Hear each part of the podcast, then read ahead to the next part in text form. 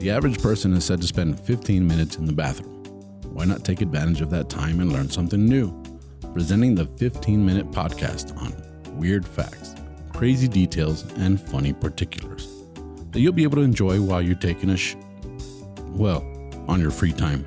Welcome to This Shit with Sam Butler. Welcome to another episode of This Shit Podcast. I'm your host, Sam Butler. Thank you guys for joining me again on this podcast. Uh, whether you listen to it uh, on Spotify or different platforms, I really appreciate it. Uh, I am on YouTube as well as Tu Amigo Sam, and on, on the different podcast platforms, you can find me as Sta Cagado Podcast.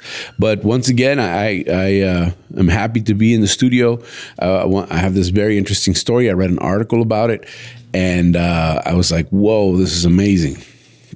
So, uh, a little bit about it. Um, there's a, a, Spanish Mexican um, anthropologist back in the 1970s. He was part of an experiment uh, with some some Norwegian guys that wanted to see if it was possible to float from uh, across the Atlantic um, on uh, papyrus boats, boats uh, made to the ancient uh, Egyptian standard, you know, no boat, no motors, not, nothing but maybe a rudder, and uh, see if they can float to the Americas. Because, of course, uh, this is a time when we're trying to figure out if Christopher Columbus was indeed the first one to land on the Americas. Uh, we know that that's what history says, but uh, we know that it's not necessarily true. We know it's not true, as a matter of fact. So this was one of those experiments. They they had uh, two rafts that they made, Ra one and Ra two these were Ra RA1, RA2, because they were Egyptian. And uh, he was part of. Uh, uh, he was he was part of the group of men that floated across the Atlantic, um, and uh, he was he was one of the seamen. so he was an anthropologist, and so that's funny, but uh, it was a successful journey. They made it, and uh, in one in 1972, he was actually flying back to Mexico City from uh, Spain uh, because he grew up in Mexico City, so he was technically going home, even though he had both nationalities. Like somebody I know, uh, a lot of people have dual nationalities, and he was Spanish and, and Mexican. So en route to Mexico, his flight gets hijacked and um, this happened in 1972 and everybody's scared. He starts to notice that people are uh, becoming very selfish, um, very self, uh, you know, trying to preserve themselves. And this gives him an idea. He starts to. He had seen some some gorillas in the wild fight over females. He had seen that uh, all this aggression comes from from uh, um, sex so he's he he developed a hypothesis in his mind that all of human conflict comes from sex, from domination, from from uh, uh, being in control of of a tribe, of a of a group of women, a pride, right? And so he develops this hypothesis, and he comes up with a plan to prove it. And this is um, why this episode is called The Love Raft. There's actually a movie that just came out recently. Uh, it's by a Swedish director. Um, and uh, it's a documentary and it talks about the raft. It's called The Raft, as a matter of fact. I have not seen it. I came across this article and I thought this would be a great episode for the podcast, and uh, it's a great topic for conversation. And so I was fascinated by everything that happened the first thing that this guy did is he decided that he would build a, a, minimalist raft as, as minimal as possible. And then he would invite 10 people, uh, nine including himself, to float uh, from Spain, uh, I believe it was La Palma, Spain, to Cozumel, Me- Mexico. And he figured it would take about three months for this to happen. They would navigate, but they wouldn't have any modern equipment. Um, they were really going to be stuck out in the ocean and, and, you know for 1972 this was this was a lot like big brother or like those reality shows except those didn't exist. So to him this was uh, an opportunity to, to have a lot of drama uh, on on the ship and try and capture this drama. And he had a hypothesis that men would be fighting over fighting each other to gain control of the women. So he invited six women and five men. He purposefully uh, made it so there would be w- more women than men. And not only did he do that, he also decided that he would um, give all of the top jobs on the ship, or on, I'm calling it a ship, but it was a raft. It was literally like uh, 22 foot by maybe 20 foot wide. And so this was a very small space for 10 people to share. It was very minimal. It had like a, a shade canopy, and uh, you really had nowhere to hide. Nowhere to nowhere to go off and be private. Everything was out in the open. As a matter of fact, um, uh, it, it, the article said that uh, pretty much the, the the facilities, the the toilet was a hole in the bottom of the of the raft, and you literally have to sit there and uh, do your business in front of everyone. Kind of prison rules, you know, like everyone can see you take a dump, and so uh, male or female, it didn't matter. He thought this was this was a great idea because what he wanted to do was starve everyone of any hope he figured if people lose hope, if people feel they're going to die, I want to see what kind of a violent reaction we get. If people are really willing to kill each other to survive. And it was kind of a Lord of the Flies type situation that he was trying to create. And so he puts an ad out in a newspaper. He gets all kinds of interested parties, and he starts to interview different parties that wanted to be part of this experiment. Um, they're thinking the experiment is to float from Spain to the Americas. He has an underlying agenda, which is I want to see what causes human violence and he had a hypothesis which as a scientist that's something that i mean you have an idea but you're supposed to let the science kind of prove itself. And so he's he's uh, he's he starts picking these different people to be part of this experiment. And he picks beautiful people. Everyone on that on that raft was uh, an attractive person I think he might have been like the least attractive person. And I think in his mind, and, and, like I said, this is my opinion, but I think in his mind, he was thinking this was going to be like one big orgy all the time. It was going to be nonstop sex. And that's what he imagined. And so he hired some some guys that had uh, sailing experience, and he he hired a, a, lady that had had a lot of sailing experience, and he hired a, a lady that was a doctor, and so he hired all these different people based on their skill set. He had a videographer. He had different people that he had doing different jobs. But in his mind, he was going to give all the authority to the women. And so he decided to make uh, a woman the captain of the ship. And then he, he was going to give all the alpha, typical alpha roles to the women and all the beta roles to the men and he was expecting there to be fireworks and uh, a power struggle. So he was all excited about what was going to happen on this ship. On, it's not a ship, on this raft. He was excited about what's going to go down in this raft. And uh, they sail. And nothing happens. It took 101 days.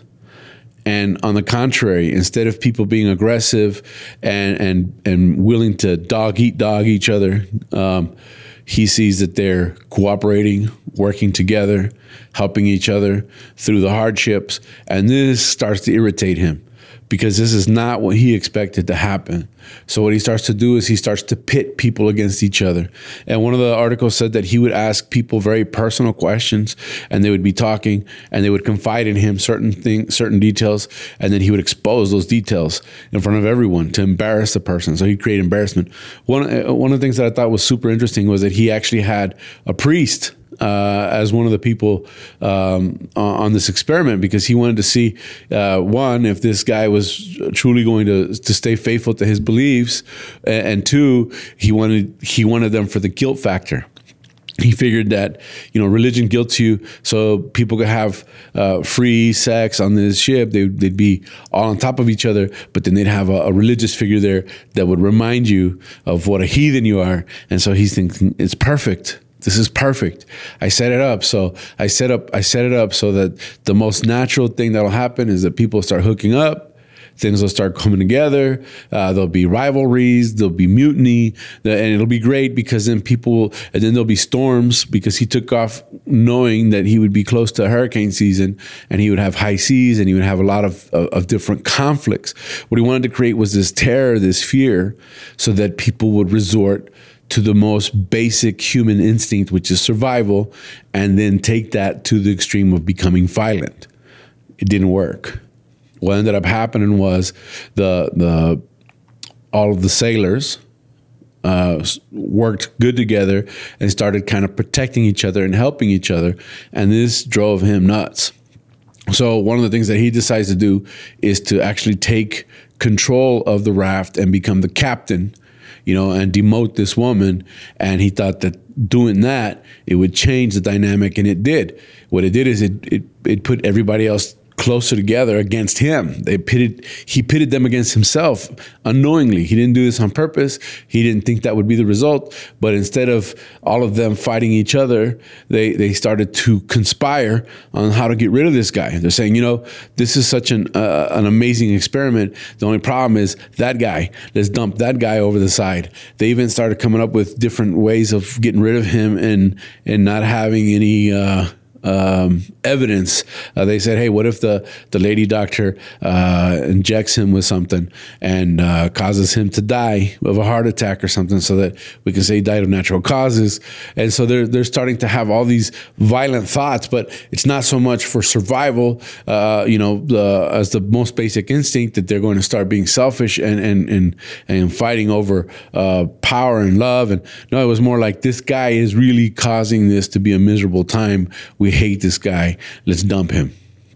They didn't dump him. They didn't kill him. They had those thoughts. Some of the cast uh, from the articles that I read that were in the movie The Raft talk about how they just couldn't stand this guy because he would he was trying to manipulate the experiment to to have the outcome that he thought was the, the normal human response. And he thought that from his experience in that plane that got hijacked in 1972, thought people will do anything it takes to save themselves. And he wanted to he wanted to do this with with the cover of if he figures out what makes people aggressive, he figures out what makes people um, take it to the extreme that a regular person, excuse me, would be willing to kill another human being he wanted to figure out what that was because in his mind he could solve world peace. If he could figure out what makes people violent, what makes people aggressive, he could solve this issue. Well, what ended up happening was they demoted him as captain. They all got together and they said, You're pretty much done, buddy. You're going to do what we say. And the woman took over again and they get to Cozumel and uh, everybody's happy to be off the, the raft.